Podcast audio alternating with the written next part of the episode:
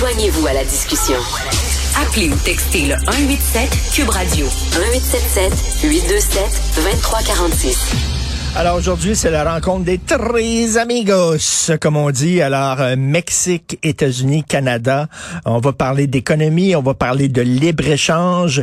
Et là, on sait que Joe Biden, il est très protectionniste. Hein. Donc, euh, est-ce qu'il va, euh, est-ce que Justin Trudeau va convaincre le président américain de permettre, par exemple, qu'on puisse vendre des autos électriques sur le marché américain, des autos électriques faites au Canada, faites au Québec? parce que là, euh, vous savez que c'est le Buy American Act, et là, euh, aux États-Unis, il y a des mesures incitatives à l'achat de véhicules électriques, mais ça ne vise que des véhicules électriques assemblés aux États-Unis, pas ceux assemblés au Canada, pas ceux assemblés au Québec.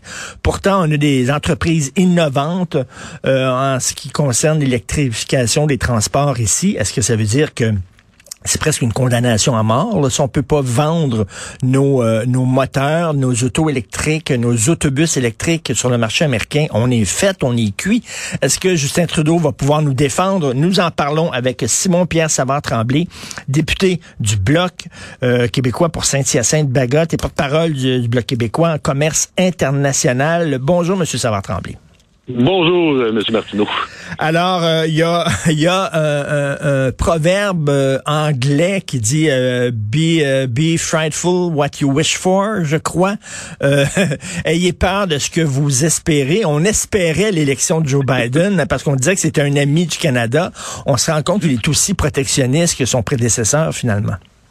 Oui, on dit, puis on dit aussi attention à ce que vous voulez, vous pourriez l'avoir. Oui. mais le, protectionnisme, effectivement, c'est une tradition assez américaine. Hein, euh, moi, je disais dans le temps, attention, Donald Trump n'a pas inventé les guerres commerciales, n'a pas inventé le protectionnisme.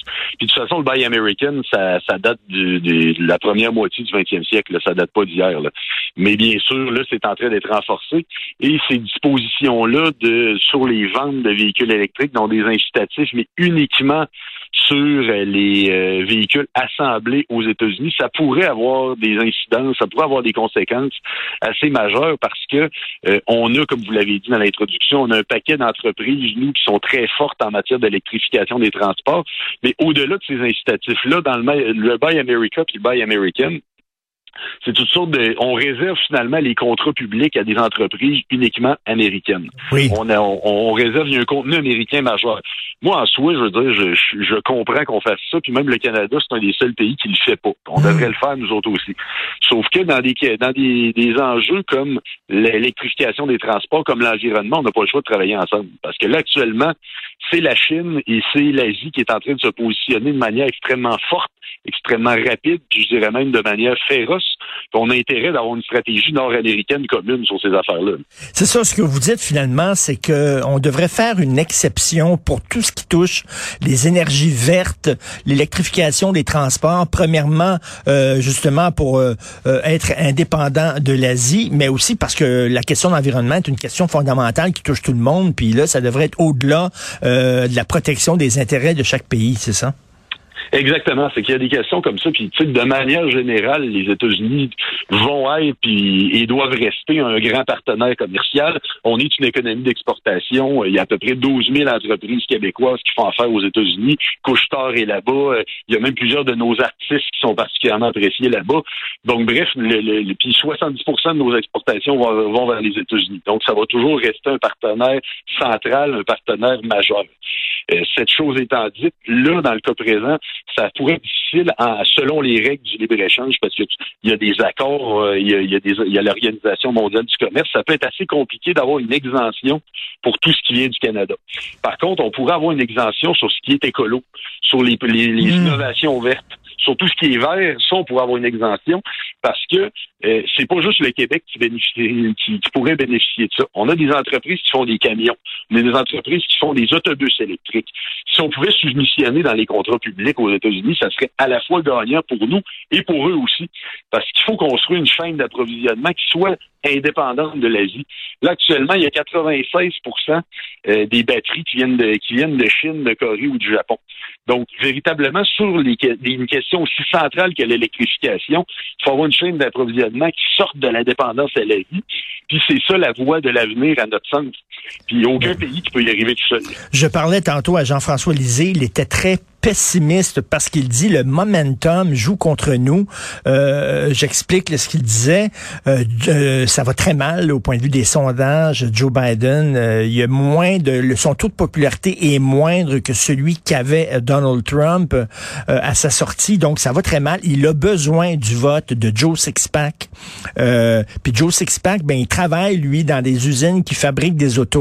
Joe Sixpack, il veut pas qu'on achète des autos faites au Canada parce qu'il a peur pour sa job. Et là, euh, Joe Biden va être tenté euh, de parler à Joe Sixpack puis de le courtiser, donc de fermer les frontières euh, aux autos électriques faites au Canada. Ça regarde mal. ça peut regarder mal, surtout qu'il y, a une partie, le projet de loi qu'on appelle le American Jobs Plan qui implique ces, ces incitatifs-là. Il a été adopté au Congrès. Ça a été long, ça a été un long débat. Mais là, il faut encore qu'il y ait un décret pour que ça rentre en vigueur. Donc, c'est pas fait encore tout à fait. Puis je pense qu'il y a la, pertinence, par contre, de ce sommet-là. Parce qu'il y a quand même quelque chose, oui, on peut être pessimiste, mais quand on regarde juste le fait qu'il y ait ce genre de sommet-là, il n'y en a pas eu du tout pendant Donald Trump. Pendant les quatre ans de présidence, il n'y a pas eu de sommet nord-américain, donc ceux qu'on appelle les trois amigos. Ça n'a pas eu lieu. Donc là, le fait qu'il y en ait un, en soi, c'est quand même un signe qu'il y a une certaine volonté de dialogue.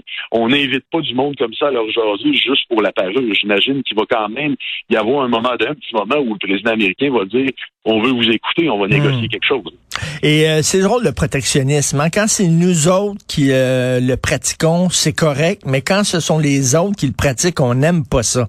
Parce que il y, a les mêmes ces conversations-là se font au Québec aussi, qu'on devrait, euh, par exemple, on est furieux qu'on a acheté les wagons du REM en Inde. On dit ah, pourquoi, ben pourquoi justement on ne, on ne priorise pas les, les entreprises québécoises. Donc nous autres, quand on fait du protectionnisme c'est correct, mais quand les autres le font, c'est pas correct. Ben, je vous dirais que ce que vous résumez, c'est quand même une position de longue date des États-Unis. Les États-Unis, c'est un pays qui nous parle toujours de libre-échange, qui est toujours en fait de faire la promotion du commerce ouvert depuis, surtout depuis les années 90. Euh, c'est le commerce ouvert à tout craint. Mais eux sont les premiers souvent à appliquer des tarifs, à, faire des guerres commerciales, à appliquer le, protectionnisme. Donc, ça résume quand même bien la, position américaine. Je pense que dans, un monde idéal, oui, on a des économies ouvertes, mais il faut protéger certains secteurs. Puis on le fait dans le cas, du Québec, dans le cas du Canada. Plusieurs secteurs où on dit l'économie ouverte, le commerce, c'est bien, mais les règles du commerce ne peuvent pas s'appliquer à tout, à tous les secteurs en tout temps. Il y a des questions qui, qui, nécessitent quand même un traitement spécial. Mais, mais l'idée, l'idée de faire une exception euh, pour euh, tout ce qui est euh, environnemental, je trouve que c'est une excellente idée. On verra. Madame Freeland a réussi à faire plier l'ogre Donald Trump. Est-ce que Justin Trudeau va réussir à faire plier Joe Biden, même si Joe Biden est en très mauvais, mauvaise posture? On verra et euh, pendant que je vous ai avec moi, M. Simon-Pierre Savard-Tremblay, votre collègue du Bloc québécois, Alexis Brunel-Duceppe, qui poursuit son combat pour faire annuler les Jeux de Pékin. Je trouve que c'est un combat tout à fait noble. Euh, on sait à quel point c'est un pays, un régime antidémocratique. Cela dit, dire à des athlètes qui se sont entraînés pendant quatre ans, vous n'irez pas aux Jeux olympiques cet hiver, c'est une, décision grave, là. C'est une décision grave, mais quand même, il y a des, décisions qui, euh, qui s'imposent comme ça. Puis d'ailleurs, la position d'Alexis, elle a été adoptée dans un congrès international. Alexis était à Prague la semaine dernière. Puis ça a été adopté, puis là, ça va même être discuté au congrès américain. Comme quoi, puis pour faire le lien peut-être avec notre sujet précédent, des fois, il y, a, des petites propositions qui peuvent se décider, qui peuvent cheminer depuis certaines salles euh, du Parlement à l'étage du Bloc québécois, puis se retrouver ensuite au Congrès américain. Ça, c'est encourageant. mais euh, on verra, mais en tout cas, les Américains, eux autres, ils ont dit ils vont faire un boycott diplomatique. C'est-à-dire qu'on n'enverra aucun politicien à Pékin. On va envoyer nos athlètes parce qu'on veut pas faire payer nos athlètes pour une guerre diplomatique, mais aucun politicien sera là-bas. J'espère qu'on va faire la même chose ici au Canada, là qu'on se pointera pas en Chine. C'est le minimum, c'est le minimum. Mais bien sûr, les relations avec la Chine, c'est souvent, souvent, on va dénoncer verbalement, mais quand va venir le temps de signer des ententes, puis il faut, faut, faut avouer que économiquement, dans le monde, la Chine, c'est incontournable aujourd'hui.